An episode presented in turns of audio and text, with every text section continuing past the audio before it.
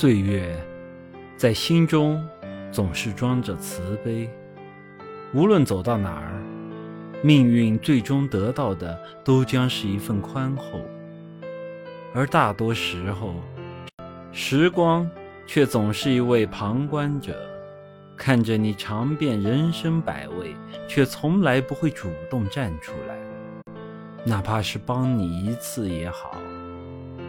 每个人。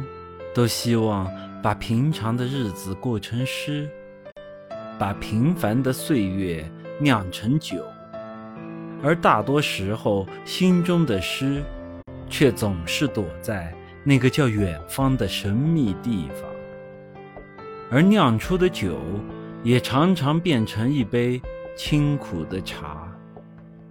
并不是命运故意捉弄谁，而是有些东西。往往在得到后便不再珍惜，有些事情只有在品尝过苦涩后，才懂得生活中任何一种事物都有苦有甜。不要做那个追梦的人，因为追求任何一种不现实的东西，到头来的苦，累的还是自己。有时候。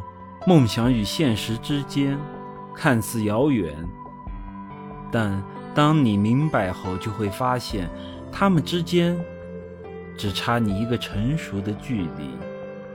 人生是一本无法改写的书，每一步的行走都会在这里留下一页历史，而这本书里也将会有许多无法续写的篇章。